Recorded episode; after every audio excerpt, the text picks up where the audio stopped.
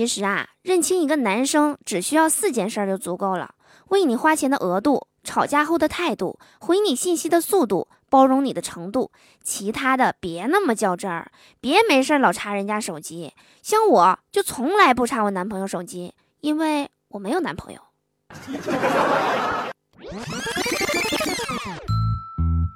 好听的，好玩的，好多女神都在这里，欢迎收听百思女神秀。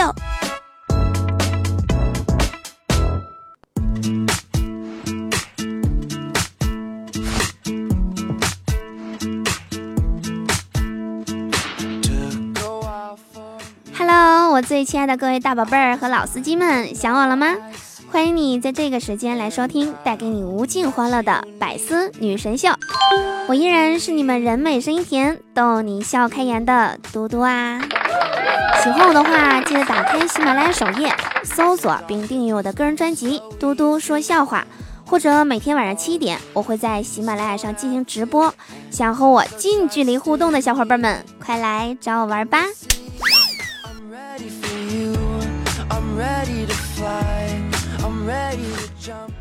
记得我小的时候啊，家里特别的穷，经常被别人欺负，所以呢，我就暗自发誓，长大以后啊，一定要努力奋斗，一定要比他们过得更好，比他们更有钱。终于呀，通过我不断的努力和奋斗，我现在终于想通了，做人不能太攀比。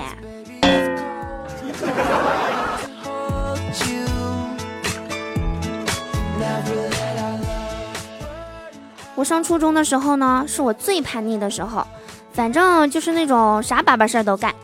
有一次呢，跟同学打架，然后啊，老师就讲了一大堆，大概意思呢就是说，我不管你们是谁先惹的谁啊，都是两个人的错。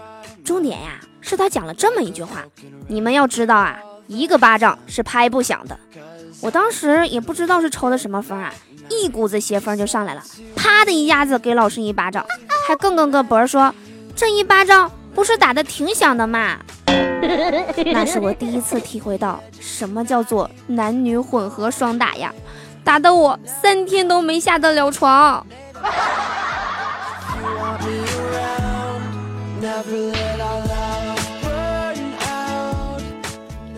后来呢，上了高中，我记得啊，上高二的时候，我们班来了一名女实习老师。第一次上讲台的时候啊，我们都看得出来，他特别的紧张。开始呢，是误拿了手机当黑板擦，然后啊，在黑板上呢写下了他的名字李芳。接着开始自我介绍：同学们好，我姓李，我是教语文的。接下来的一个月的实习时间呢，将和大家一起度过。以后啊，你们可以叫我王老师。我比你们也大不了多少，也可以叫我大姐姐或者大哥哥。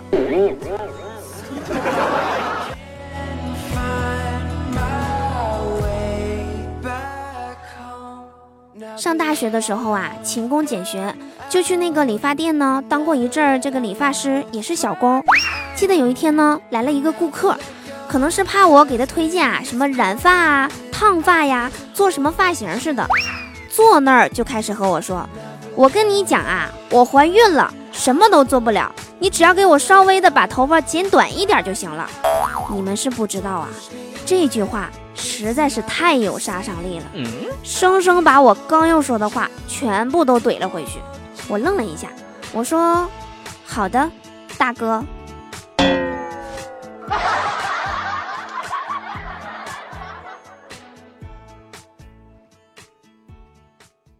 为了身体的健康，我晚上不管熬夜到几点。早上八点之前一定会起床，这样久而久之养成了睡回笼觉的习惯。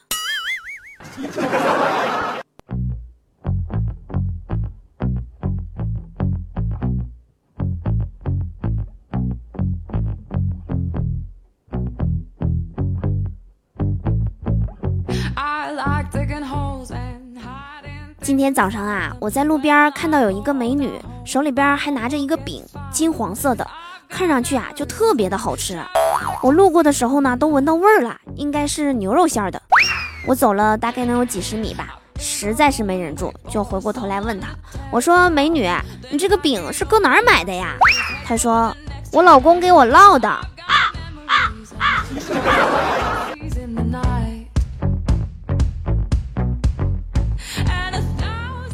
中午的时候啊，我去楼下超市买瓶水，然后突然就想吃冰淇淋了。这个时候呢，旁边有一个小男孩直勾勾地盯着我手里的冰淇淋，然后我就问他，我说想吃吗？小男孩猛地点头说想吃。我说那你说句好听的，我就把这个冰淇淋给你了。小男孩犹豫了三四秒，然后对我说，我想吃冰淇淋，媳妇儿。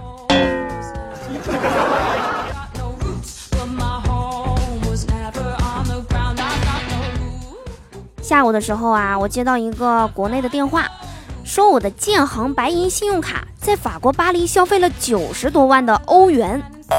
我说：“确定是我的吗？”对方说：“已经确认过了，名字和身份证号都是您的。”我沉默了几秒钟，我说：“那您可以截个图发给我吗？我想发个朋友圈装个逼。”对方没忍住笑场了。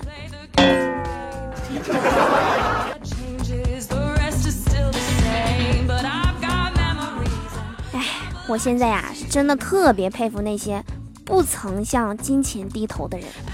那是因为呀，他们真的是有钱。为什么总有人提醒我们说，钱不是万能的？我可没有那么贪心，我只是想要钱而已，就没指望它能万能的。经常听到别人说车啊，感觉他们说的都非常的好。之前我也考虑过他们推荐的什么劳斯莱斯啊、法拉利呀，感觉都还不错。但是啊，最后我还是选择了公交车，不为别的，只是为了人多热闹。有人说金钱买不到快乐，如果买不到，那一定是你的钱不够。人家有钱人的事儿才叫事儿，我们穷人的事儿就是没钱。我现在的人生就是每天都在解决一些有钱了就不再是问题的问题。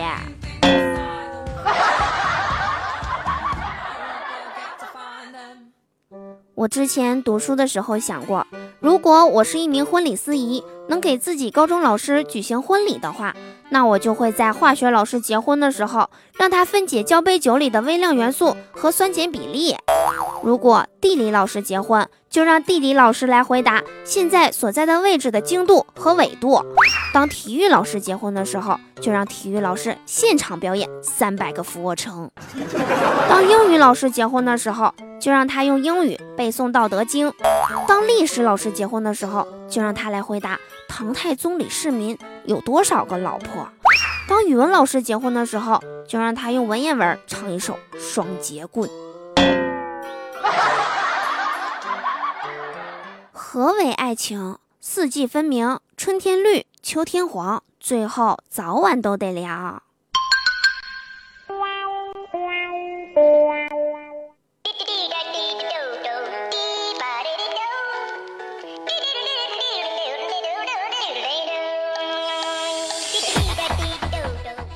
年关将至啊，相信大家都在准备各种年货吧。过年我们要的就是一种安乐、祥和的氛围。嘟嘟在这里啊，温馨的提示大家：家和万事兴，一定要处理好家庭的关系，以避免啊在过节期间惹一肚子气，那就犯不上了。这不，我一个朋友啊，今天就和我诉苦，说他媳妇儿啊不会做饭，所以呢，家里呀一直都是我朋友在做饭。前天晚上，当他照例做好饭菜之后，端上桌，他媳妇儿啊就吃了一口，就放下筷子走了。他就很纳闷啊，尝了一口菜，发现原来是盐放少了。菜有点淡，我之前啊就跟大家讲过，东北人啊普遍口重，特别喜欢吃一些偏咸一点的菜。于是呢，他就端着菜呀，打算去厨房回家锅。可就在他路过卧室门口的时候，发现他媳妇儿啊正在电脑上问度娘，说男人做饭突然口味变淡，是否还可靠？结果啊，我朋友这个脾气就上来了，两个人就大吵了一架。吵架的后果啊非常严重。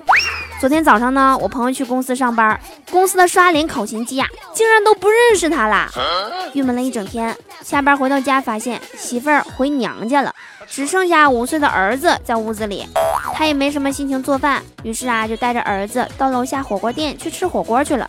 吃完饭后啊，他儿子一边用擦巾纸擦嘴，一边对他说：“爸爸，这家的火锅太好吃了，要不然明天你再跟妈妈吵一架吧。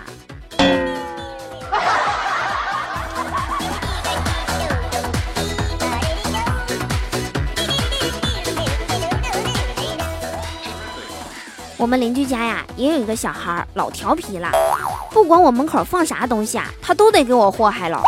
有一回呢，我家里来了老多客人了，屋里边装不下那么多鞋，就把鞋啊都放在门口了。然后等我们吃完饭出来以后啊，一出门就看见那小孩撅着个屁股在那块儿往鞋里正灌土玩呢。我就吼他，我说你干啥呢？然后他就边淌哈喇子边跟我说，我种花呢。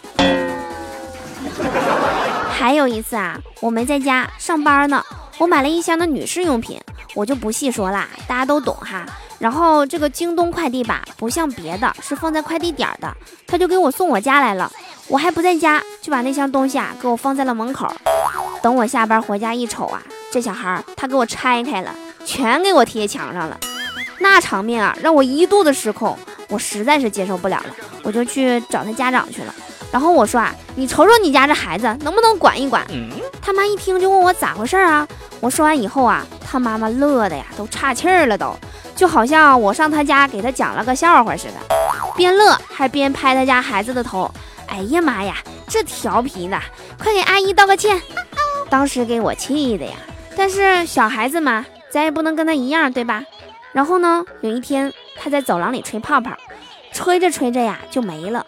然后这小孩呢就跑过来问我，这个泡泡水是咋做的呀？我就蹲下来呀，特别有耐心的跟他说：“你这样啊，你回家把你妈妈的香水啊、化妆品啊全拆开，越多越好，都堆在一起，那泡泡吹出来老大了。”说完啊，他乐得屁颠屁颠的就回家了。没出半个小时，我就听见这个走廊里呀，连大人带小孩的撕心裂肺的呐喊呐，我都想上他家劝劝去了。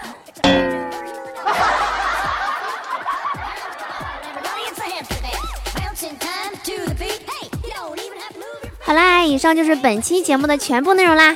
本节目啊，大部分内容纯属虚构，如有雷同，纯属巧合。我是嘟嘟，喜欢我的话，别忘了打开喜马拉雅首页，搜索我的名字，添加关注。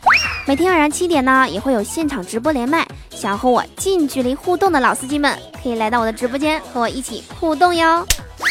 最后呢，祝大家每天开心，事事顺心。可乐记得加冰，听我记得走心哦。我们下期节目就要年后再见啦，我怕三十晚上的炮竹太响，初一早上的祝福太多。嘟嘟在这里啊，就提前给大家拜个早年啦，过年好。结尾啊，依旧一首神曲送给大家。